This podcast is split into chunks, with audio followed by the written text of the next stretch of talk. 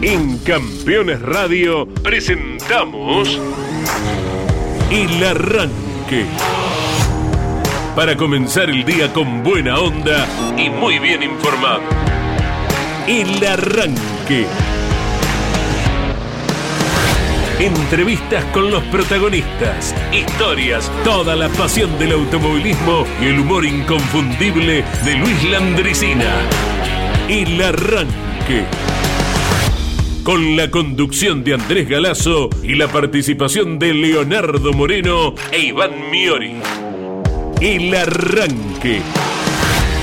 Por Campeones Radio. Todo el automovilismo en un solo lugar.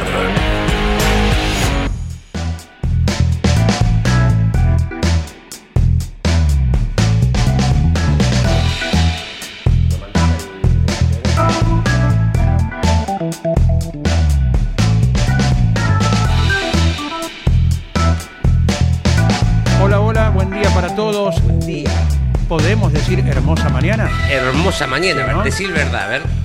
¿Eh?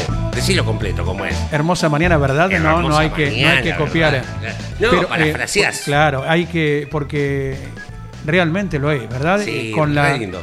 precipitación de anoche que te agarra de un modo, te agarra de otro, con paraguas, sin paraguas, con ochavas donde guarecerte, con marquesinas a donde avanzar si no llevaste paraguas. Levanto la mano. Me encanta Ochavas donde guarecerse es el título de, Sí, ¿no? de un libro. Mira. ¿eh? Ochavas donde guarecerse. Mientras veo el Eh. transitar del- de la ciudad. Me encanta. ¿Cómo les va? Bien, ¿Todo bien, lindo, refrescó un poquito, Sí. ahora hay sol. Estamos hablando de Buenos Aires y alrededores. Claro, correcto. Salió la espantosa humedad que nos acompañó durante varios días. Sí.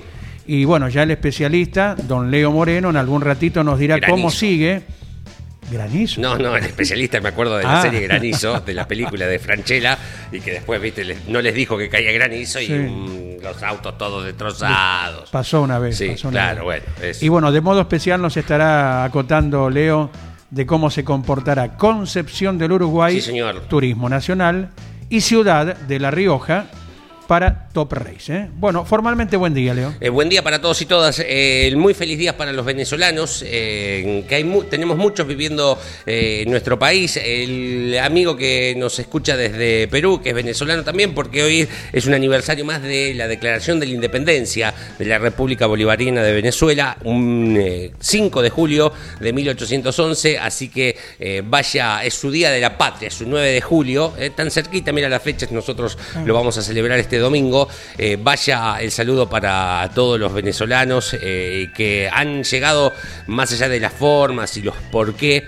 a nuestro país para enriquecer eh, este, esta romería de culturas que tenemos por sobre todo aquí en la ciudad autónoma de, de Buenos Aires. Eh, con una temperatura agradable, 16 grados después de intensas lluvias que han caído en la jornada de ayer, gracias a Dios sin granizo, Es, mm, recién lo marqué, no digo porque fue una tormenta bastante fuerte, eléctrica, ha llovido muchísimo en el interior de la provincia de Buenos Aires, en Tandil entre las dos jornadas del lunes y el martes, más de 80 milímetros, 100 milímetros en Lobería, si te muestro mm, lo que ha provocado que ayer martes, por ejemplo, muchas eh, carreras que hoy van a escuchar, porque va a grabar, les voy a contar una intimidad, Motor Sí. Informativo Zonal va grabado. Sí, señor. ¿No? Entonces tendría que haber dicho en la agenda, al cierre de esta edición, se corre acá y acá, acá. Y después de todo lo que ha llovido ayer, ya ayer martes, eh, se suspendieron un montón de carreras que estaban pactadas para este fin de semana. Eh, tengo imágenes del circuito de Lobería que está al lado de el galpón de los Altuna que se dedican a la fumigación aérea. Eh, la Virgen del Camino se llama el trazado, a la vera de la 227 de la ruta, inundado totalmente. Un circuito de tierra muy lindo, que hay un proyecto de asfaltado eh, a través del gobierno de la provincia de Buenos Aires, eh, del Jorge Newbery Fútbol Club. Asfaltar un circuito, estamos hablando de 1600 metros para automovilismo zonal, como tiene San Cayetano, nada para llamar ni al TN, ni al turismo carretera, mucho menos, pero para tener automovilismo zonal. Eh, ha llovido muchísimo, está nevando en gran parte también del sur y oeste de eh, nuestro país. Por ejemplo, en las leñas, menos 9 grados de temperatura tenemos en estos momentos, menos 8 en, baja, en Bajo Caracoles, en la provincia de Santa Cruz, Sí. nevando en estos momentos, eh, por lo que sí entendemos que donde el viento comienza a venir de aquel lado, vamos a tener bajas temperaturas más parecidos a el invierno que tendríamos que estar transitando, ¿no? Bajo Caracoles, eh, donde atraviesa por allí la ruta 40, ¿verdad? Exactamente, sí, señor. En la enorme Patagonia Argentina y en particular en la provincia de Santa Cruz, donde queda, ¿verdad? Sí, exacto. Bueno, tenemos el otro amigo también que nos envía fotos eh, en los caminos bien al sur de Santa Cruz, cerca del glaciar Nevados. Tenemos amigos en... Eh, eh, pará, que nos, también nos envía fotos nevadas de Villa Langostura. Sí, de Villa Langostura, ahí está, me, me quería poner en situación justito del lugar. Bueno, por suerte Campeones Radio que de manera ilimitada, con su onda, eh, arriba a cada rincón de la Argentina y del mundo también. Y bueno, nos place conocer que cada día se, es más y más Sí, señor. la audiencia que se va sumando a, a todo nivel. Para los programas propios de Correcto. Campeones Radio, para los programas colegas que tienen su espacio aquí, para las transmisiones con Jorge Luis Leniani y todo el equipo cada fin de semana.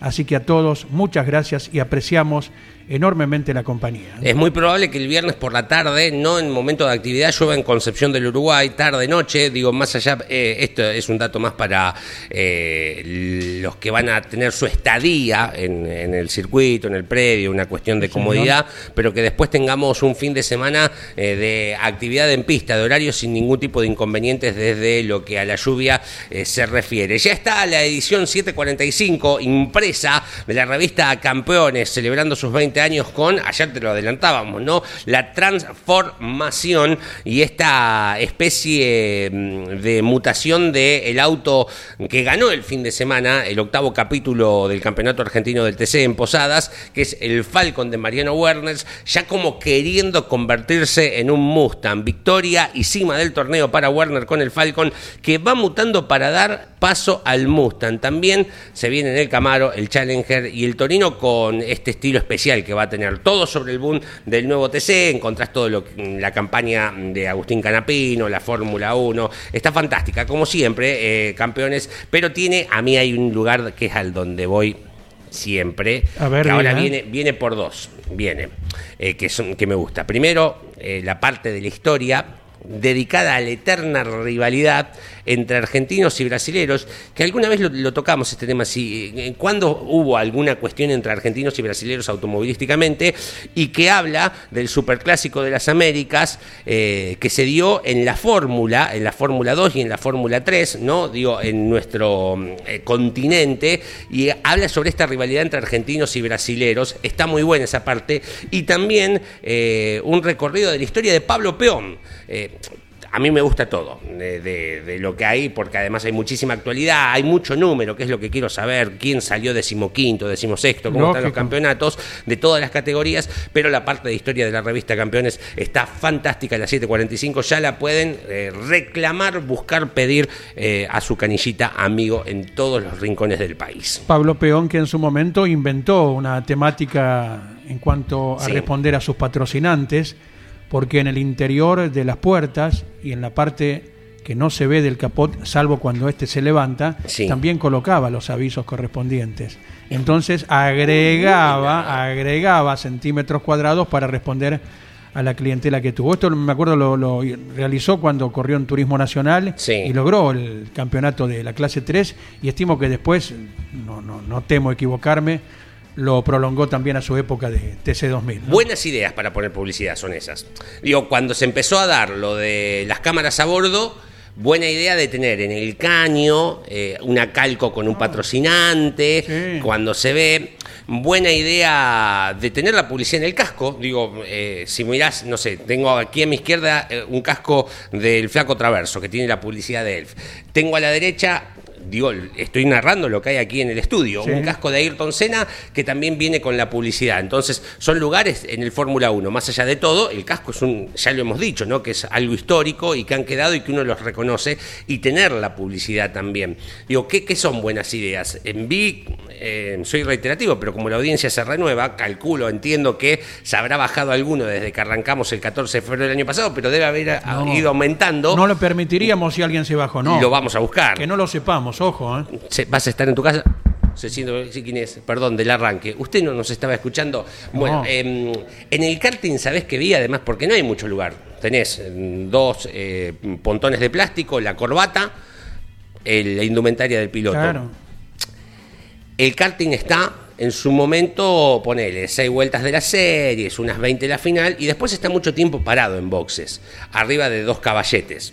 Eh, la Claro. butaca Sí, impresa con publicidad. está muy bien. Me parece una idea Sí, sí, increíble. Y la última, digo, una buena publicidad es en el piso del auto, en la parte de abajo. Bueno, Si yo lo vuelco No. y la muestro, Andrés, esto que vos me pagás, vamos a. Si yo muestro tu publicidad, cinco veces más. o ¿eh? como hace poco con los Fórmula 1 se vio cuando levantaron algún auto, alguna Claro, grúa, bueno, y así- se vio la parte íntima de abajo y los demás espiaban a ver por qué. Bueno, pero ahí hay que poner una publicidad. Eh, ¿Qué mirás?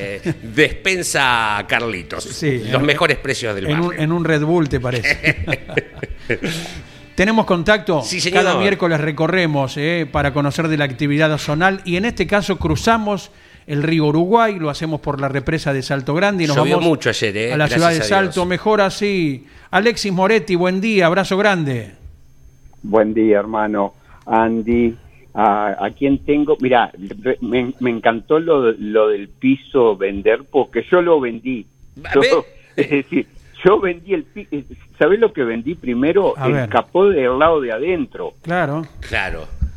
Porque cuando están en boxes trabajando Sí. y pasan las cámaras, las fotos, loco, esto se vende, muchacho. Ahí nacía la, la alusión porque en relación a que Pablo Peón tiene una nota eh, asignada en Campeones, la revista, y justamente nos acordamos de que él implementaba ello. Claro, todo, todo, todo se vende, pero aparte, es decir, primero, gracias por este llamado, Andy. Por favor. Eh, como siempre te dije desde la época que nos conocemos cuando hacíamos TN y seguíamos a los uruguayos dando vuelta a ese hermoso país, Argentina. Eh, gracias a la familia Campeones, a don Leñani, que con Leñani trabajamos y conocimos cuando el loco Pietro Boni reabre el autódromo de Concordia. Sí, señor. Y ahí fue que nadie creía que íbamos a tener el TN y la fórmula, ¿te acordás que fue una fiesta que esa reinauguración? Y que eso se, se logró porque este loco, este indio del norte del país, me encanta cuando vos decís que llamás a la gente del interior o a los colegas del interior cuando hablaban de las pruebas ayer, entonces podían salir en los medios nacionales este loco del interior que así hace casi 50 años, que estoy 40 años, 50 años cumple el año que viene metido entre los fierros, desde el 13, desde el 73 que agarré la, la Biblia que fue Corsa y ahí fue una enfermedad.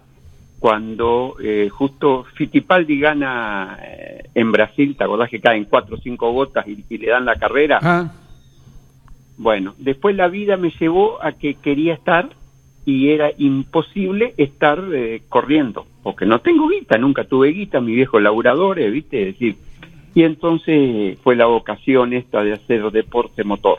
exactamente, exactamente. ¿Cuál es Y tu medio, una Alexis? pasión, ¿no? ¿Cuál es tu Sí. medio por el cual difundís la actividad del Uruguay? Nosotros tenemos www.circuito21.ui, un portal.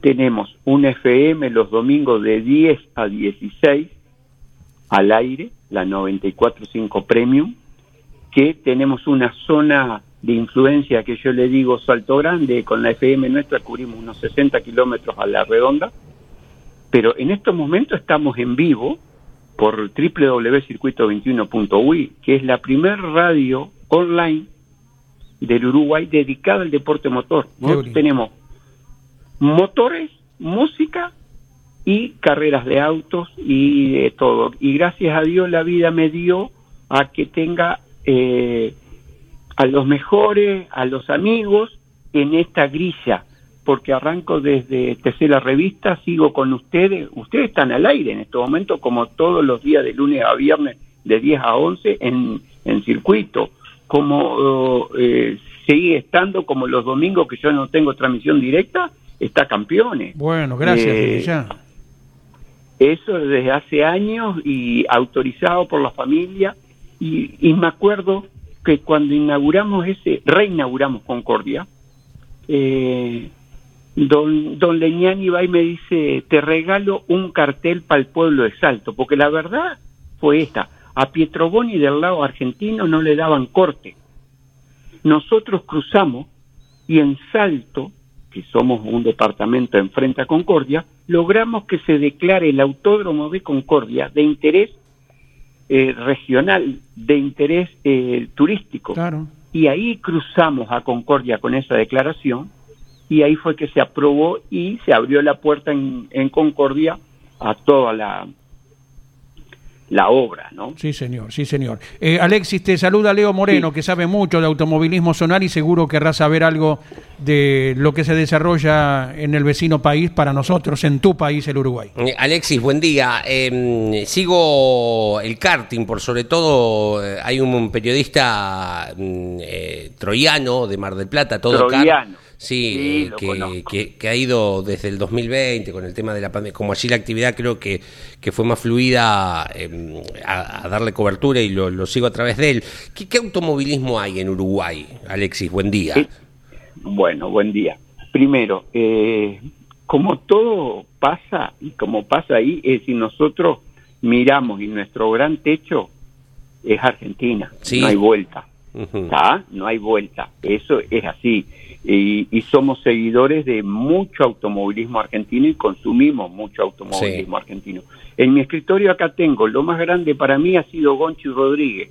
Lo tengo acá colgado en la Gonchi Cup con firmas de todos, desde el bombero, ¿viste?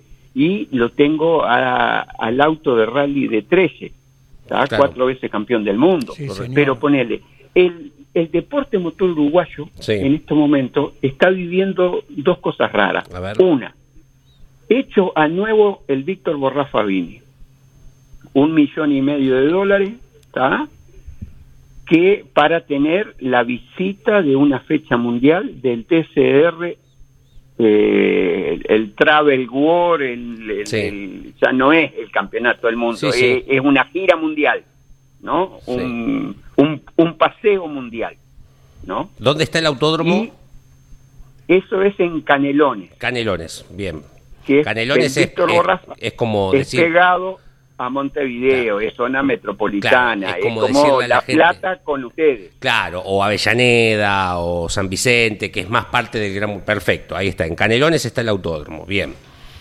Eh, sí, Montevideo en sí no tiene pista, no Bien, tiene pista. El, eh, lo tienen en Canelones, Bien. donde ahí se está realizando una pista para llegar a los 4.000 metros más o menos Bien. y que tenga la visita del TCR Mundial, Perfecto, que ya ha corrido el TCR SA.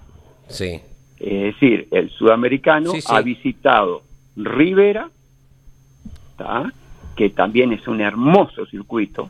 Rivera es algo, eh, todas curvas ciegas, distintos niveles, está Sí. en, una, eh, en una sierra, ¿viste? Eh, Es decir, es algo, ahí cuando visitamos y se inauguró, y ahí, mira, lo tengo a Santi Urrutia, porque puse varias cosas en la pantalla, y, y una cuando dijiste karting, bueno, eh, quien te habla, Alexis Moretti, fue el primero que le hice un reportaje a Santi Urrutia cuando tendría 6, 7 años en el karting uruguayo. Mira, qué bien. ¿tá? Y después de ahí tuve una nota de hace un año cuando gana en Rivera, porque él ya corrió y la primera vez que gana con auto con techo es en Rivera, en Sí. una del TCR Sudamérica, Bien. ¿no? Y después hacemos una nota de 40 minutos que terminamos llorando y tiene más de, no sé, miles de visualización y fue algo espectacular, que cuando él siendo un niño se va a Europa solo después y con 15 años vivía y en un momento me dice, y te lo digo así que fue la frase, había, Alexia, había momentos que no tenía ni ropa interior cuando en esa llegada hasta poder llegar a la Ávar, después a, a cruzar a la Indy Chica, a la Indy y después Sí. volver ahora a los autos con techo. Bien. ¿Qué más? ¿Qué es el deporte motor uruguayo? El Para- deporte motor yo uruguayo hay un ente para- madre para- fía. a- Alexis, eh, para Sí. mm, porque que llevo todo un apunte de, de esto que empezamos a hacer los miércoles. ¿Cuántos circuitos hay en Uruguay? Además del de Canelones y Rivera, ¿hay más autódromos o circuitos de tierra? Te pregunto que aquí es muy común. Sí, sí, sí, está, perfecto. En pista tenemos Rivera, Sí, ¿no? Tenemos el Víctor Borrafabini y tenemos algo que quedó espectacular, el piso, Sí, que es Mercedes. Mercedes. El piso quedó, acá tuvimos una participación ¿Eso es de- asfalto, Mercedes? a, a nuevo, Bien, 3.200 perfecto. metros, espectacular. Eh, para que tengas una idea, un piloto de karting que estuvo en la Copa Mundial en Bahrein Sí. dijo, eh, giró en el karting también porque ha corrido karting también ahora, todo el mundo quiere ir a Mercedes ahora Sí. porque es un piso espectacular, dice, no gasté las gomas, es mejor Bien. piso que Bahrein. Bien.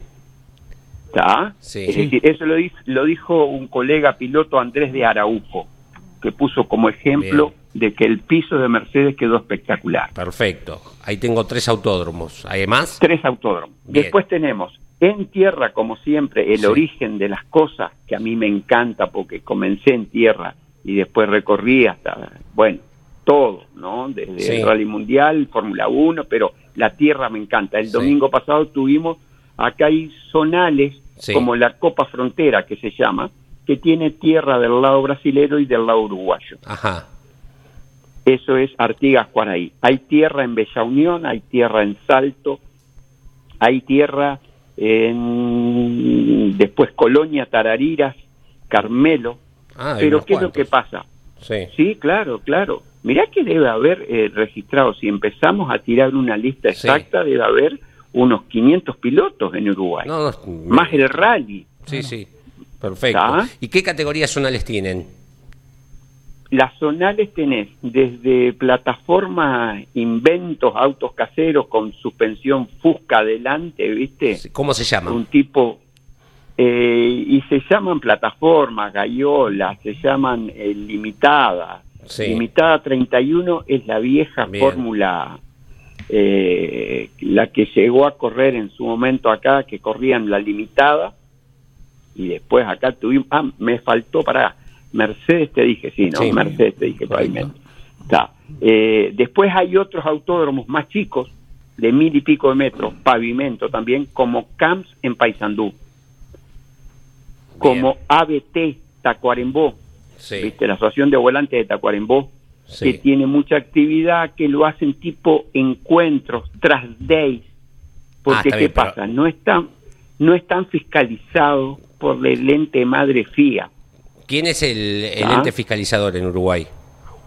Bueno, el Automóvil Club de Uruguay Bien. es la FIA a nivel Bien. mundial, el Automóvil Club. Después hay rama, el CUR, el Club Uruguayo de Rally, que se, Sí. que se encarga de Bien. toda la parte del rally. Perfecto. Después hay de eh, otros clubes, como el SAC, el Salto Automóvil Club, que el 18 cumple 85 años, Sí, que es el de nuestra tierra, que no tiene autódromo habilitado en el momento. está bien. Sí se está en un proceso de reciclar todo. Se hizo pista de motocross, se va a hacer una de karting de 1.300 metros Sí. y luego se sueña con 3.900 de una pista de firme. Alexis, entre los circuitos que Sí. nombraste, ¿está el, el Héctor Supichi Cedes? Claro, Sí. el Supitecere es ABT. Correcto. Bueno, alguna vez lo viajando, viajando desde Brasil vimos la indicación a tantos kilómetros estaba en honor a quien fuera piloto de turismo carretera nuestro, ¿no? Claro, exacto. Claro, claro, Correcto. Exacto. Eh, Es decir, eso, sí, Alexis, hay una categoría que se llama Super Escarabajos, ¿puede ser? Sí, claro, súper escarabajo. Cuando nosotros hacíamos TN, muchos, y capaz se acuerda, Sí. me preguntaban como loco mientras estábamos Sí. de- desayunando, Andy, de que ustedes eran muchos fanáticos de los escarabajos. Los escarabajos son, eh, por si alguno... Los Volkswagen viejos, Eh, exactamente, sí, Ponchi no recibo, sí. ¿Tá? los no, eh, los New Beetle no, No, ¿viste? no, no, está bien. Autos que acá se ven Scar- muy, se ven, se ven tanto, pero no tanto como en Uruguay Sí, o sí. en México, por ejemplo. Mm, Claro. Es un auto que, que evidentemente se comercializó mucho allá. Sí, sí. Bueno, esa categoría tuvo un- una modificación en el motor. Ahora se claro. llevó al motor Gol. Claro. Se sacó el enfriado aire Claro. Por supuesto. Y Sí, entonces inviable. quedó con los AP ahora 4 y bueno, y está renaciendo, ya llegó a tener eh, dos grillas, ¿no? Es decir, 36 autos, era algo monstruoso los escarabajos. Claro. Llegó a tener Sí, sí. u- una baja de 14, 15 autos y ahora Como está de vuelta en un repunte. Sí. Alexis, en la parte final, ¿sueñan con que alguna categoría argentina vuelva a correr en su tierra? Sí, claro, claro, y hay mucho trabajo en eso. Eh, ustedes tiraron también, nosotros hemos ido en contacto con Manu, con, con la gente de APAR, con la gente de Mercedes, es decir, hay un tema que es lo que yo le dije a todos y tanto a Besosi como a la gente, no hay lugar, las pistas puede ser, pero no tenemos un lugar físico para la ciudad que trae las Ah, categorías. No es un dato menor. la infraestructura de corriente, de piso, de baño, viste, para la cantidad de micros. Sí, sí, sí. Eh, sí. eh, vos viste lo que es eh, el TN, es una ciudad, eh, viste lo que es el TC. Lógico. sí. Bueno, fíjate que si Paraná quedó sin, sin TC por el Sí, parking, teóricamente, Sí.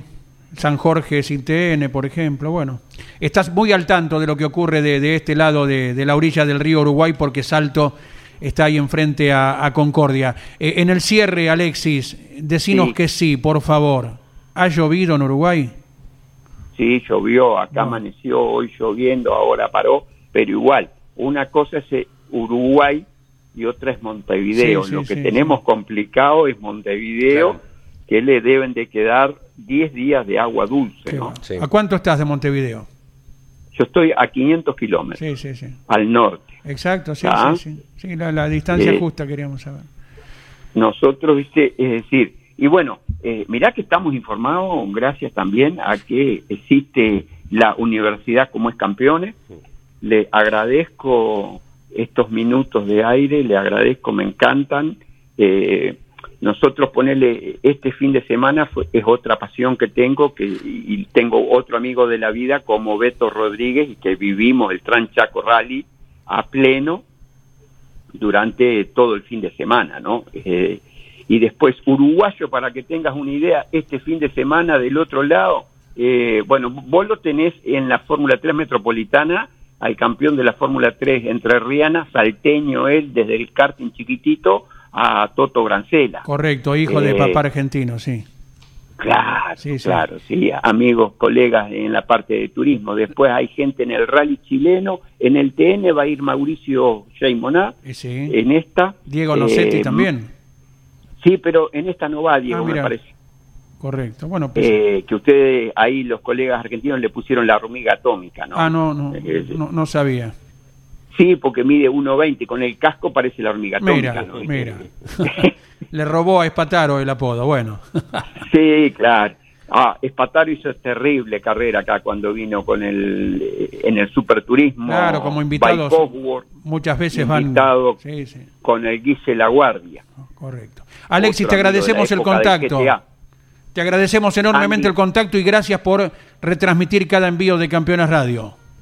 Por favor, eh, Andy, gracias a toda la familia, a todo el grupo.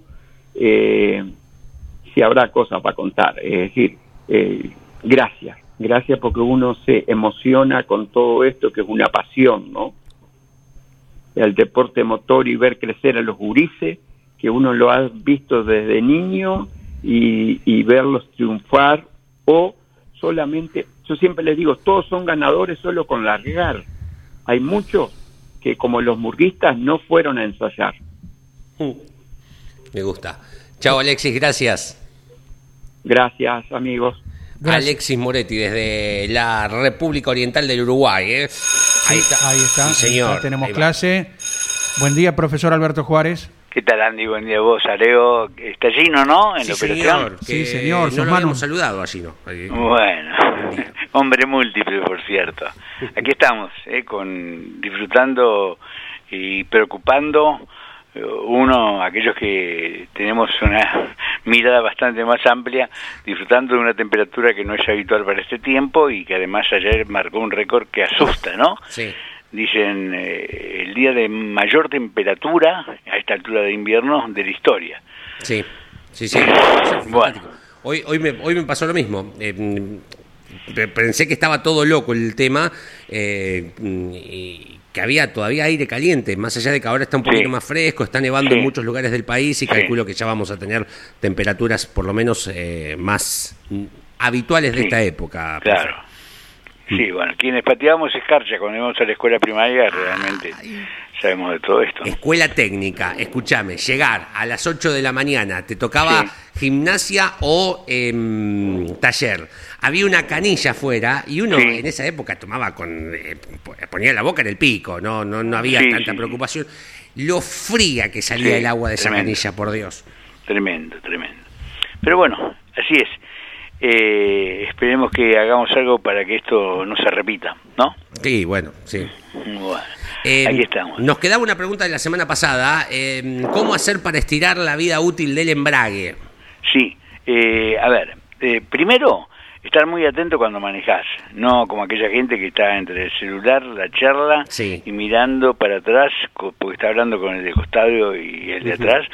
Y una de las cosas es eh, tener la, la vista bien adelante, ¿no? Y, por ejemplo, cuando ves que el semáforo se puso amarillo y estás Sí. llegando, ¿no? Y sabés que llegás con el envión sin molestar a nadie, eh, automáticamente, digamos, soltar el embrague. O si no, ir bien despacio, bien Sí. despacio, en la medida que no mortifiques el tránsito, ¿no? Que es una calle Claro. secundaria, no una avenida, de manera tal que de pronto, eh, en lugar de tener que hacer eh, tres cambios para llegar a la marcha de tránsito, ¿te das cuenta? Hagas dos o no hagas ninguna. Ajá. ¿no? Es una de las cosas que, eh, o sea, yo lo practico permanentemente y te digo más, con un auto que no es de la generación actual, ni, ni con caja CBT, sino es con caja mecánica, Sí. un Focus 2 que para mí es uno de los mejores autos de, de este siglo, ¿no? Ponce de León.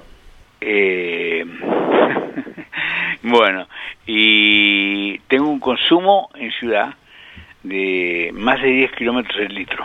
Más de 10 kilómetros. Epa. ¿Está bien? Bien. Eh, obvio que, a ver, eh, trato de buscar eh, las horas eh, que no sean picos y demás. Esto Sí. no, no vale para, claro, me No, dirá, pero bien, venite sí. por Panamericana a trabajar a- al centro a tal hora o andate para tu casa Claro. por Panamericana o Acceso Oeste, lo mismo. Estamos hablando de un tránsito moderado, ¿no? Sí. Pero, mm, a ver, eh, un hijo tenía hasta hace poco un auto igual, él gastaba, hacía 8 kilómetros con un litro, y yo siempre hice de 10 y medio a 11. ¿Está bien? Claro. Otra de las cosas que puedes hacer, vos venís con el cambio colocado, Sí. ¿de acuerdo? Venís marchando, y te das cuenta que tenés que llegar a, a frenar en un lugar, hacer una mínima presión, mínima presión sobre la palanca, obvio, Sí. no en caja automática, ¿no? Y cuando soltás el acelerador, el cambio salta y va a punto muerto. Sí, ah, mira.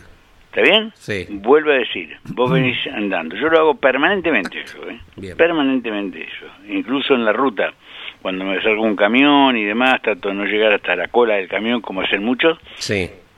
porque después tienen que meter a lo mejor dos o tres cambios para recuperar la velocidad. Claro. ¿no? Yo no trato, Sí. siempre, a ver, siempre atento a manejar. Yo creo que una persona cuando está eh, eh, con un volante en la mano, tiene que ser la prioridad, concretamente, la atención sobre lo que estás haciendo. Claro. Porque no hay que olvidarse que tenemos en manos un vehículo que pesa no menos de mil kilos, Sí. entre mil y mil trescientos cincuenta, y hay una energía de impacto en caso de un accidente o algo muy, pero muy importante. Claro. ¿Está bien? Entonces seamos conscientes cuando manejamos. Y el embrague de esa manera, o además, otra cosa que es fundamental, Sí. nunca, nunca estar con el, eh, el cambio colocado mientras esperás nada, o sea, ¿viste? el semáforo, el peaje, lo que vos quieras. Y es más, y es más, eso es de pronto un poco más largo de, eh, de explicar, pero recuerdo que José de Marco, que en el momento que era presidente de Volkswagen, en una de las pruebas le dije, el problema que están teniendo con este vehículo de Audi es que eh, era una caja de doble embrague, la DSG, Ujú. ¿no? Es que cuando llegan a los, a los semáforos o llegan a, a, digamos, a un peaje, Sí. eh, hacen uso del beneficio de la automática, de no mover nada, y bueno, y se gastan, se gastan los, Claro. los discos. Entonces, recomiendo esto y además ahorra combustible, eh, es cómoda la caja automática, Sí. ¿no?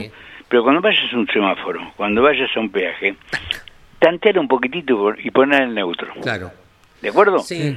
La pones en neutro, mm, gastas menos. Los embragues, que son los acoples de la transmisión, y, y gastas menos combustible. Yo lo hago, voy a, voy a decir al re, re de el que se sienta adelante y dice, yo profesor, yo- Claro. yo, desde que lo dijiste lo hago.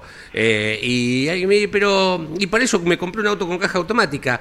¿Qué te cuesta tocar la palanca? Además, Claro. ¿no querés tener cada tanto la sensación de agarrar, de, de- Claro. de sentir que tenés una palanca de cambio en la mano? Sí, sí, sí. Sí, sí. Con- Además, Leo, eh, de alguna manera es un sector de descanso de brazo, ¿no? No, pero sí, pero además que si vos me decís que cuidás el auto, yo lo que, la verdad, no quiero gastar 100, 150, 1000, lo que sea, mañana teniendo que repararlo o a- Claro. hacer cambio de elementos. No, no, la verdad que me cuesta ganar la plata. Y Sí, no- todo, eh, más ahora, claro. en una etapa. A propósito de esto, o sea que eh, yo tengo, te digo la verdad, eh, soy un agradecido realmente de este espacio en el arranque, la comunicación con la gente. Y siempre digo, ¿y qué podemos charlar la próxima vez? Y me vino justo porque un chico, no, ahora es un muchacho de la edad de mis hijos, eh, que fue pues, alumno mío y que tiene un taller aquí cerca. Esos talleres arregla todo de los fanáticos de que van a ser mecánicos toda la vida porque se sienten, tienen espíritu de la mecánica y son apasionados por lo que hacen. Y en estas dos últimas semanas, él siempre me manda, me consulta, Sí. algo que vivimos a tres, cuatro cuadras, ¿no? me manda la foto y dice, mira Alberto cómo, cómo golpeó esta válvula, eh, a uno le rompió el pistón, a otro. El problema de la correa de distribución. Mm. ¿Está bien? Eh, ustedes saben que hay Sí. un sincronismo imprescindible para el funcionamiento y para la buena vida del motor entre el movimiento cigüeñal vía pistón con las válvulas. ¿De acuerdo? Sí. A las válvulas las mueve un, eh, digamos, una excéntrica, una leva, Sí. que cuando gira produce un desplazamiento en la válvula para la entrada de gases y salida de gases sincronizado, obvio, con el pistón. Bueno, Claro. a la válvula mueve un árbol de levas, ese árbol de céntricas, uno o dos, según la cantidad de válvulas que tiene eh, el motor. Los motores que tienen cuatro válvulas por cilindro tienen dos árboles de leva. Vial Veró. Exactamente. Los que tienen dos pueden tener, tienen un árbol de leva, a veces un método del Torino viejo, el motor Tornado viejo, era una leva cada dos válvulas, y, pero lo normal es una leva por cada válvula. Bueno, el movimiento se lo transmite quién? El eje con energía del motor es el cigüeñal. Sí. Entonces, le manda por medio de un mecanismo, un mecanismo, movimiento a la polea o al engranaje del árbol de leva. ¿Estamos de acuerdo? Correcto. Y tiene que tener una- un sincronismo. Lo- eh, Eso se llama puesta a punto de la distribución. ¿Para qué? Porque cuando el pistón baje en admisión, la leva abra la válvula de entrada de gases, ¿no? Sube en compresión, las tenga las dos cerradas, se produce la explosión, las tiene las dos cerradas, cuando vuelve a subir, ¿no? Tiene que eh, sacar los gases, eh, la leva abre la de escape. ¿Estamos de acuerdo? Bueno, eh, antiguamente se usaba únicamente la cadena de distribución. Una cadena igual que la de la bicicleta para hacer eh, para que se me Sí, pueda sí. entender, ¿de acuerdo? Pero por supuesto, mucho más reforzada, más resistente y, y demás, porque en los motores con dos válvulas por cilindro, la fuerza es muy grande para moverlo. En los de cuatro no, porque las válvulas son más chiquitas, pesan menos, entonces eh, pueden utilizar resortes de menor tensión. ¿Estamos de acuerdo? Bueno, muy bien. Eh, hubo una época, siglo, fines del, del siglo pasado, comienzo de este, donde prácticamente todos ponían correa de distribución. Sí, correcto. Estamos, es una correa hecha con entretela, caucho, Sí. eh, es un elemento, eh, realmente fue, parecían que habían descubierto la pólvora porque decían con esto mantiene más la- el sincronismo entre el cigüeñal y el árbol de leva, porque cuando tiene cadena, el desgaste que hay eh, de eslabones, ¿m? tanto sea en los dos laterales como en los pernitos que la unen, genera un pequeño fuera de punta, fuera de punto en el sincronismo entre el empuje del cigüeñal y el árbol de leva. Bueno, eh, hasta ahí fue una novedad tremenda, me acuerdo. Sí. Eh, todos querían tener correa dentada, yo siempre les confié. Porque nunca un componente metálico y tan importante para la confiabilidad del motor o para la vida útil del motor, yo lo prefiero metálico y no elástico. Claro. ¿Mm? De hecho, tiene tensores esa correa, como también lo tiene el engranaje, ¿estamos de acuerdo? Ahora, ¿qué ocurre? ¿Qué ocurre? Eh, me decía él, me han venido como cuatro o cinco motores con la correa dentada, o desfasada, Sí. desequilibrada porque zafó, o, cor- o cortada. Sí. ¿De acuerdo? Entonces, ¿qué? La correa es un buen elemento, pero es importante la calidad. Vos cuando tenés que cambiar bujía, por ahí por razones, digamos, de costo, comprás una marca u otra marca. Claro. ¿Estamos de acuerdo? Tenés que comprar eh, neumáticos, haces lo mismo. Más allá de que las calidades, hoy no se venden bujías malas, no se venden eh, neumáticos malos, Claro. porque si no, no podés entrar en la competencia, ¿te das cuenta? Sí. Sí. ¿Eh? Eh, No es tanto como en otra época que lo barato no servía. Claro. ¿Está bien? A veces no tiene que- no tiene costo de publicidad, de marketing, entonces tiene un poco un costo inferior. Pero cuando es correa dentada, tenerlo bien presente. Lo ideal es lo original y respetar estrictamente el kilometraje que se indica en el manual, que es fruto de muchos ensayos y que generalmente tiene entre un 10 y un 15% de porcentaje de seguridad. A ver, si eh, la correa dura 60.000 kilómetros, eh, está comprobado en la fábrica que puede llegar a los 68, 70 mil, ¿estamos de acuerdo? Pero- ¿por qué te recomiendan 60 mil? Para evitar cualquier inconveniente de, digamos, Perfecto. porque porque cuando se corta la correa, cuando se zafa la correa, ya no es que el pistón baja y abre eh, la válvula, el pistón sube la vál- válvula cerrada, no, por inercia del motor y porque además el motor en un momento, eh, cuando desaceleras, lo empuja el movimiento de las ruedas, ¿te das cuenta? Le va a levantar el cigüeñal, va a bajar em, de manera inadecuada la válvula, sube el pistón y ¡puf! Desde torcer una válvula, ¿sí? en el mejor de los casos, o algunas veces hasta se lastima nada más, digamos, en el golpe, hasta romper un pistón o explotar un motor. Como cuando una piedrita de leca se pone en un auto de carrera, ¿no? Claro, Alberto? claro, claro. de Terror. Me da Yo- escucharte. Terror me da. Yo siempre lo charlo eso, a mí eh, hay una cosa que no entiendo jamás, que ese motor, sí, mm, sé el origen, pero bueno, eh, ahorrativo el hombre, eh, eso, no- encontrás en ninguna parte del mundo un motor de carrera que no tenga conexión, no por cadena, por engranajes, por cadena de engranajes, ¿de acuerdo? Sí. Que es mucho más caro y es ligeramente ruidoso. ¿Estamos de acuerdo? Sí. Sí. Pero actualmente, te diría, actualmente el 80%, antes era el 80% con correa y el 20% con cadena, comienzo de siglo. Actualmente eh, es al revés, 80, pues, el motor tuyo que es cadenero, te Sí. dicen, Sí, sí. ¿eh? o tiene correa. Bueno, Cadena. es una recomendación que, digamos, se me antojó comunicarla porque este muchacho me contó que en tres semanas tuvo tres o cuatro autos con ese problema. El mío es con cadena. Se cambian. eh, Se cambia la cadena. Todo cadena, pregunto, no. perdón, desde la No, ignorancia. Leo. ¿eh? Listo, perfecto. La cadena, te digo, tiene casi la misma vida útil del motor. Ay, bien. que Bueno, no- ahorró unos pesitos, don Leo Moreno. No, viste, de pronto, yo te digo, después de los 200, 250 mil kilómetros, tal vez le corrió dos grados, ni te das cuenta. Sí, no llegué todavía. Eh, a ver, vos no te vas a dar cuenta que eh, un auto consume eh, 9 litros o 9,2 litros cada 100 kilómetros. Sí, sí. Totalmente. ¿Te das cuenta? Sí, sí, sí. No, no, eh, la cadena es un... Es cierto, te dicen 200 mil kilómetros, cambiala, ¿de acuerdo? Cambiala, pero no tenés riesgo. El, el mayor riesgo de, de la cadena es la corrección del sincronismo entre el cigüeñal y la rueda. Hay mucha gente que se va de vacaciones ahora, ¿no? Sí, Eh, correcto. La Hoy económicamente la cosa está tremendamente complicada. Sí. ¿eh? Eh, cuesta realmente a veces ir al repuesto original. Totalmente, porque la diferencia es abismal, profe. Sí. Es abismal de plata.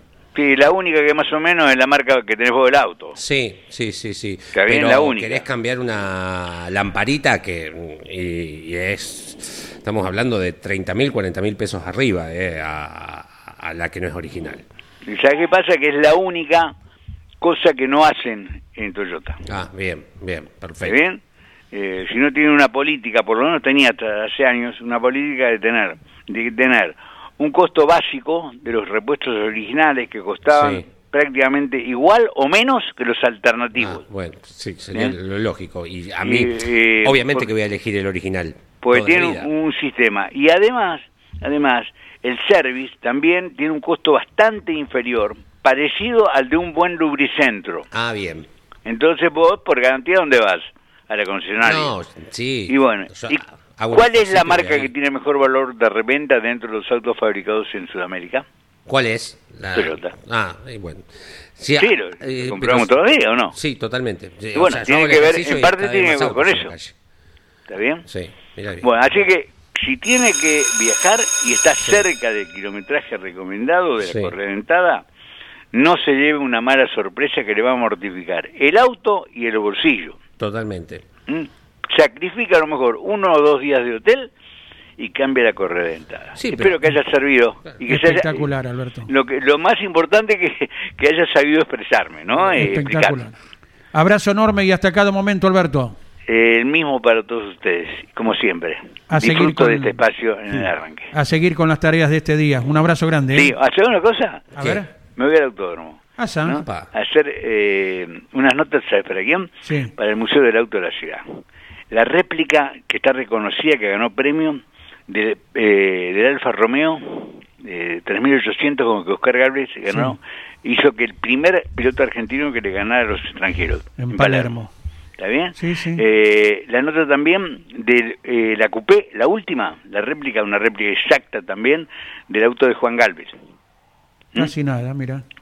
Y una réplica de la empanada, le decían así, a, a la catanga que tenía el TC cuando fue a los Sí. autódromos de Oscar eh, Galvez, que la hizo Quique Zapala, el mismo que hizo la original. Sí, señor. Mira vos. Te digo, voy a disfrutarlo como Ah, pero loco. ¿Cómo no? ¿Cómo no? Y si hay un auto de Fórmula 1 que recuerdo de por vida, es el Berta Tornado con el que García Veiga le ganó por haber hecho el récord de vuelta, por un punto que se daba en Comodoro Rivadavia, Sí.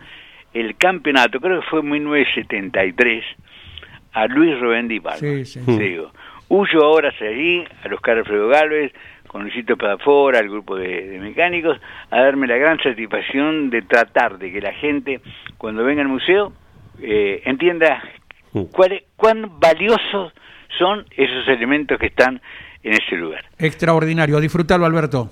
Abrazo. Alberto Juárez. 11 44 75 0000. Buen miércoles para la gente del arranque, nos dice Sergio de Avellaneda. Gracias. Me gusta que, que escriban sin consignas solamente para saludar. Es como, es, es de gente de bien, que pasa, y entra a un lugar y dice buen día, buen día, ¿qué tal, qué tal? Buen día, mis Buen amigos. día. Nevando en San Martín de los Andes. Saludos. Gerardo nos escribe, lógicamente, desde la hermosa ciudad de la provincia del Neuquén y envía la foto correspondiente, todo blanco. Eh, se ve, hablando de lo que comentaba al principio Leo, eh, la gran cantidad de nieve que en diferentes lugares de la Patagonia está cayendo. Siga usted, don Leo, con el próximo. Hola amigos del arranque, ¿qué tal? Una pregunta para el profe, la dejamos para la semana que viene. ¿Cuánto cambia el hecho de pasar a un deflector, de un deflector a un alerón en la parte trasera de un auto de TC? Nos manda un abrazo además Maxi de Quilmes. A ver, a ver, aquí tenemos El de arriba. otro más. El, este. Ese. Bueno, viene de la República Oriental del Uruguay. Buenos Ajá. días, amigos de campeones. días. Saludos desde Colonia del Sacramento. Ilusionado y esperando la impostergable renovación del turismo carretera. Envía un abrazo y también envía el video acerca de circuitos de tierra. Mirá cómo la gente, circuitos de tierra en la República Oriental del Uruguay. Sí. ¿eh? Enseguida se han hecho eco de lo que hablábamos con Alexi Moretti hace un par de minutos. La cantera Cardona Soriano, ¿eh? un cartódromo, lindo cartódromo. ¿eh? Qué buena vista que tiene don Leo desde lejos. A ver, Fin de pasado por el CAR en tierra. sí. Y. ¿Qué más? Braulio Nogués, ¿no? Nos Eh, envía algunos enlaces. Cachilas, plataformas, turismo y tierra, fin de pasado en el Juan Ah. Schneider de Tarariras, Colonia, es el epígrafe de el material fílmico que nos ha mandado, ¿no? Tarariras a 30 kilómetros de Colonia del Sacramento, Capital Tuerga, algo así como Arrecifes de Uruguay, dice, salvando las distancias de infraestructura y económicas.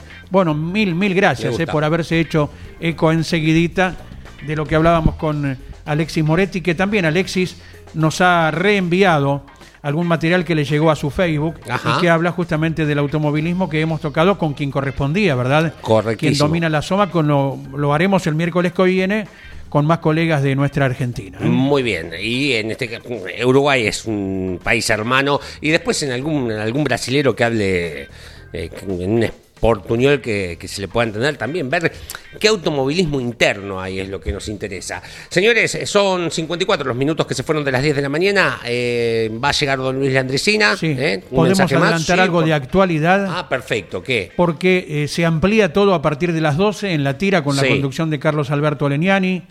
Suspenden dos importantes eventos deportivos en la provincia de San Juan. Ajá. Ha cambiado el color político Ah, en San claro, Juan. exactamente. Luego de las elecciones del último domingo. eh, suspenden dos importantes eventos deportivos. ¿Qué pasará con el automovilismo? Nos lo preguntamos y a partir de las 12 tendremos amplitud Claro.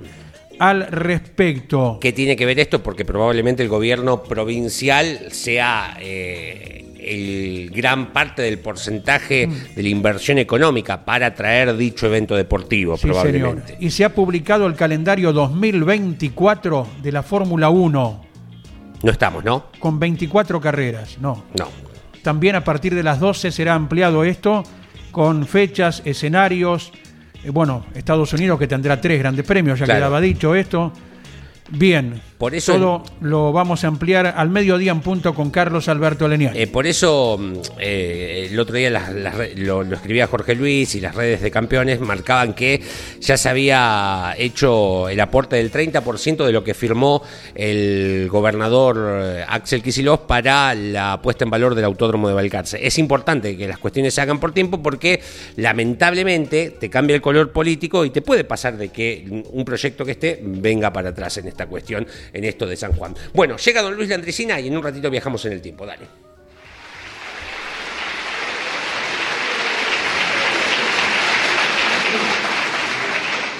Y esto, aclaro, me lo contaron los protagonistas de la historia, con mucho sentido del humor. Y cuando la población civil ya era importante que entraban a haber problemas de convivencia, había que establecer un orden policial. Así que se sacaba de los fortines 10 o 12 milicianos, se les impartían instrucciones precisas, se les daba un distintivo y pasaban a cumplir funciones de policía. Y por eso a nosotros nos quedó la maña de decirle al policía milico, porque el primer policía que tuvimos era de las milicias, era miliciano. Entonces, para nosotros es milico. Y no le decimos para agredirnos ni para faltarle, no, milico. Para nosotros es milico. Y si son muchos, la milicada. Y claro, a esta gente se la contrató para la policía de territorio, no por su nivel intelectual, su inclinación particular por la poesía universal o la música clásica. Se los contrató por el ancho, el lomo y la habilidad palsable. Porque eran épocas duras, había que ser de mucha galla para ser milico hace 50, 60 años en el Chaco. ¿Usted sabe lo que es ser autoridad y entrar a un baile y decir, señores, terminó el, baile porque se venció el horario del permiso? Y te salía un tape abajo un árbol de metro ochenta y te decía, me parece que no va a terminar porque tenemos ganas de seguir bailando. ¿Y qué le iba a decir vos a este? Mire, no me haga esto que me compromete. Ahí el melico ni preguntaba, pelaba el sable, el primer sablazo al farol y después repartir chatarra y no, no quedaban ni los músicos. Y eso le dio una fama bastante brava. Eh, son todos unos bestias, ¿no? Son muy brutos, ¿no viste lo que te hacen? Claro, fue una necesidad de la época. Claro, cuando se hace provincia, se trató de ralear lo más grueso. Pero algunos rezagados quedaron. Entre ellos un pariente mío, pero lejano, casi ni nos tratábamos, ¿no? Preparado para brutos. El cabicho Altamirano. Lo habían mandado para un procedimiento por aquel entonces, para un apuñaleado que había habido en el almacén de Sebastián Peralta e hijo, que era ramos generales, despacho de vida y cancha de bocha. ya para ese entonces una cancha justificaba uno o dos ensartados por semana. Pero tirando para fin de semana, tampoco hay que exagerar. Volvió el procedimiento y el presunto comisario, le digo presunto, nosotros le decíamos comisario, a un tipo que era su oficial a cargo del destacamento. Pero como era jefe de comisaría, le decíamos comisario. Entonces lo llama, Cabicho, ordene, señor. ¿Vos te fuiste para el procedimiento de lo de Peralta? Sí, señor. ¿De a caballo te fuiste? Sí, señor. Cuando vos llegaste ya te encontraste con el oxiso.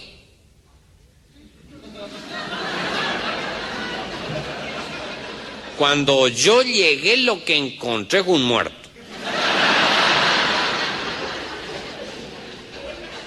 Y bueno, chamigo, le dice el comisario, el muerto es el oxiso. No, señor, el muerto un tal Medina, Hilario Medina, 44 años. Entonces, comisario le dice, lo que te quiero decir, que oxiso se le dice al muerto para el sumario. Ah, y a propósito de sumario, vos le, le dictaste al sumariante y al escribiente el informe que ellos escribieron, ¿sí? ¿Vos le dictaste eso? Lo que ellos pusieron en el papel es lo que vos le dijiste. Sí, señor. ¿Estamos hablando del mismo muerto, Cabicho? ¿El que está en el carro de Zamora tapado con una frazada? ¿Marrón? Sí. ¿Ese es el tal Medina? Sí. Según vos, el tal Medina murió de muerte natural. ¿Sí? Pero ¿cómo va a morir de muerte natural, amigo, un tipo que tiene 14 puñaladas?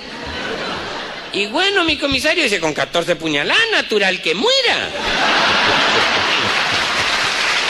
Son las 11 en punto en todo el territorio argentino. El lujo de cada día que nos damos de compartir con don Luis este momento. Puntualmente lo que ha ocurrido un 5 de julio. ¿A dónde iremos? Jorge Archiria, buen día. ¿Qué tal? Buen día, un saludo para todos ahí en la mesa. Eh, bueno, el recuerdo de Cacho Fontana, ¿no? Un añito que se iba de gira a Cacho, un, Mira, un profesional impresionante, ¿no? Que ha dejado eh, un historial increíble, ¿no? Así que lo recordamos a Cacho, ¿eh? totalmente. Muy bien, muy bien, Jorge, muy bien. Eh, bárbaro, el Cacho. lunes fue el día del locutor. Digo que es ju- fecha Claro, cercana, claro. ¿no? En- en esta Pero cuestión. yo, yo me olvidé. Es un error garrafal, me ¿De qué olvidé. se olvidó? Y me olvidé de, de mandarle saludos a todos los Ah, locutores. bueno, ¿no? pero el programa arranca a las 10 de la mañana acá y para eso estamos nosotros también, para saludar a los locutores. Bueno, muchachos, nos metemos en la oportunidad que tuvo Juan Manuel Bordeu para llegar a la Fórmula 1 y lamentablemente un día como hoy, del año 61, perdió la posibilidad de correr en la Fórmula 1. ¿Por qué? Una semana antes decidió probar en Inglaterra, en Goodwood, un Lotus biplaza para practicar, porque faltaba poco para el debut. Eh, un- una máquina parecida al Lotus 7, una cosa parecida a eso. Al entrar, eh, bueno, contó, contó Bordeu, al entrar a, a la ruta, eh, eh, después de la curva, el coche volcó y salió despedido Juan Manuel Bordeu. ¿Por qué?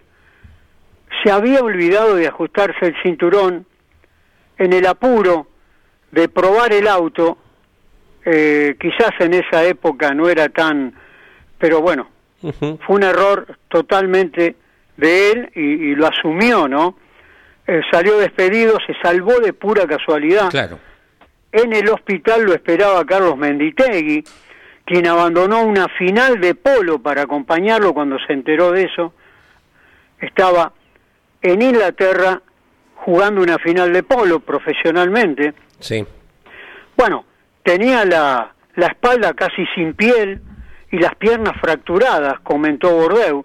Debido al accidente, la ilusión que tenía Bordeu, nunca pude correr una competencia de Fórmula 1 largada por Juan Manuel Fangio. Lo invitaban a Fangio a casi todas las largadas de la Fórmula 1 internacional. Él tenía la ilusión que Fangio, que lo tenía como a un padre, Claro. Eh, bueno, la ilusión de que eh, le diera la largada en la Fórmula 1 y él había llegado a la Fórmula 1. Eh, así que eso le quedó, obviamente, perdió el tren de la Fórmula 1, pero luego a nivel nacional fue campeón de turismo de carretera en 1966 y dirigente del Automóvil Club Argentino. ¿eh? Lo contamos, ocurrió un día como hoy, y bueno, toda la eh, lo que él pensaba de llegar a la Fórmula 1, la gran posibilidad que tenía, se le fumó con este accidente por una distracción, ¿no? Bien, perfecto, buen recuerdo, 1961 esto. ¿Dónde más nos llevas?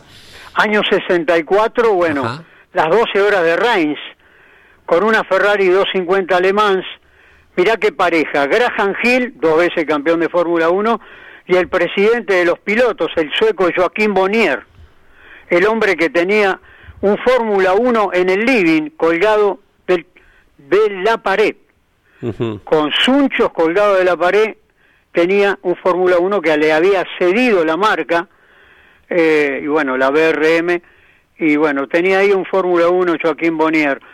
Se llevaron las 12 horas de Reims en la clase de 2.000 centímetros cúbicos Sí. con un auto alquilado.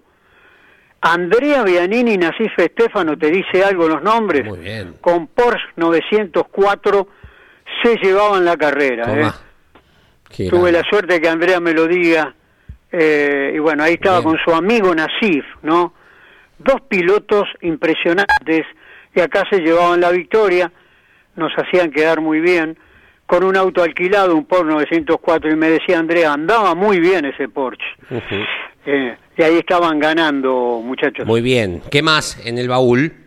Bueno, Fórmula 1, Francia, Dijon Prenois, Alain Prost. ¿Qué Con año? Renault en 1981, y bueno, este año clave, ¿no? Eh, Piquet eh, campeón, Reutemann había ganado Sudáfrica, Sí. le sacaron los puntos, después ganó Brasil y la última Bélgica, y bueno, para otro día, porque siempre nos quedó atragantado, lamentablemente. Después la victoria en el 70 también Fórmula 1. Para, para esta del Clermont Ferrand, 81 no, no me terminaste de decir. ¿Quién, quién ganó en el 81? Alain Prost. Alain Prost. Bien. Prost con el Renault y es la primera victoria de Prost. Después vendrían los cuatro Perfecto, títulos. pero es Pero, primera esta es la primera victoria de Prost Bien. que, eh, bueno, se presentó la primera vez en Fórmula 1 en el Gran Premio de la República Argentina. Perfecto, no es un dato menor. Entonces, primera victoria de Prost, un día como hoy. ¿Qué más? ¿A dónde, me, a dónde íbamos?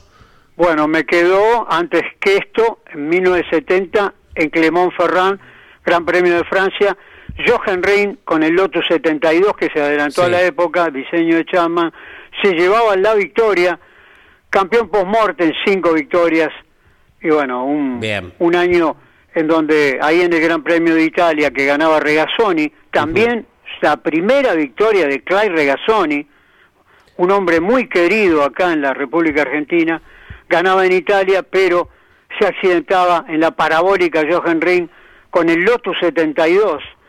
Y bueno, Bien. eh, ese año, faltando cuatro carreras, eh, cuando terminaba el campeonato, se coronaba campeón post-mortem. El Perfecto. Eh, el primer campeón post-mortem que hubo en la Fórmula 1 y en todas las categorías. ¿no? Bueno, Jorgito, nos reencontramos mañana, si Dios quiere. Mañana nos reencontramos. Un abrazo grande para todos. Jorgito Archiri haciéndonos volar en el tiempo como todos los santos días. Eh, para tirar un efeméride más, te, te lo pregunto porque he leído, un 5 de julio del 92 se corría en el Galvez de Buenos Aires y ganaba el Toro Mouras. Es la última carrera que gana en vida, Roberto, Sí. ¿no? Eh, me dicen, mira, fue segundo Minervino y tercero Luis Hernández, que llegó a ser puntero, peleó el Tano Pernía, quedó cuarto Aventín con el Ford, el Puma, Oscar, quinto con la Dodge Walter Hernández. Me dicen que fue de las, y por lo que leo, donde estuve buscando, de las mejores carreras que hubo en el Autódromo de Buenos Aires. Con mucho cambio de puntero, Sí, sí, eh, inclusive Luis Hernández fue líder de, de la competencia durante algún momento también. Podio de Chevrolet completo. Podio de Chevrolet completo. Mouras, Minervino y Luis Hernández. Eh, debutaban Henry Martin y Walter Hernández. Walter debuta esa carrera Ajá. eh, y sale quinto con la Dodge eh, que era propiedad de mm, Raúl Alonso, un hombre de Benito Juárez con mucho contacto en Mar del Plata, que es campeón del automovilismo zonal y que hoy corre en Marisierras, eh, y que mm, 91 anotados había Qué va. en esa carrera. Ganaba la primera serie el Puma, seguido por Mouras y Minervino. Claro. La segunda Morresi, seguido por el Tano Pernía y por Fernando Iglesias, del Pichi. Y la tercera el gigante de Cañuelas, Nespría, eh, seguido por Satiano y Luis Hernández. Fíjate, Luis Hernández eh, igual en, ese, en el 92 todavía no había tipicidad. De... Sí, sí, pero ninguno de los ganadores de serie hizo podio, por eso Eh, hablas de una carrera muy Eh, variable. Exacto, exactamente. Y que Luis Hernández, que termina tercero y que llegó a ser líder, a lo sumo de- largaba tercero. No, no, no sé los tiempos, porque al no ser atípicas, cómo podría haber largado. La termina ganando Mouras a la carrera, que es su última victoria en vida de José, ese 5 de julio del 92. Buen recuerdo, bárbaro. Bueno. Espectacular, Leo. ¿Será hasta mañana? sí? No, yo me quedo. Eh, a las 14 Claro. después de Tarafa, mm, bueno, nos quedamos los dos. Claro. eh, porque el- Motor informativo zonal a la hora 14. Sí, señor. Y a las 15 estamos junto a Pablo Zarate con Turismo Nacional, Claro. Días antes nomás de instalarse en Concepción del Uruguay. Después Quédese. volvemos, mañana, Aquí sí. en 50 minutos llega Carlos Alberto Leniani con la tira. Gracias. Campeones Radio presentó El Arranque. Entrevistas con los protagonistas, historias, toda la pasión del automovilismo y el humor inconfundible de Luis Landricina. El Con la conducción de Andrés Galazo y la participación de Leonardo Moreno e Iván Miori. El Arranque por Campeones Radio. Todo el automovilismo en un solo lugar. Campeones Radio. Una radio 100% automovilismo.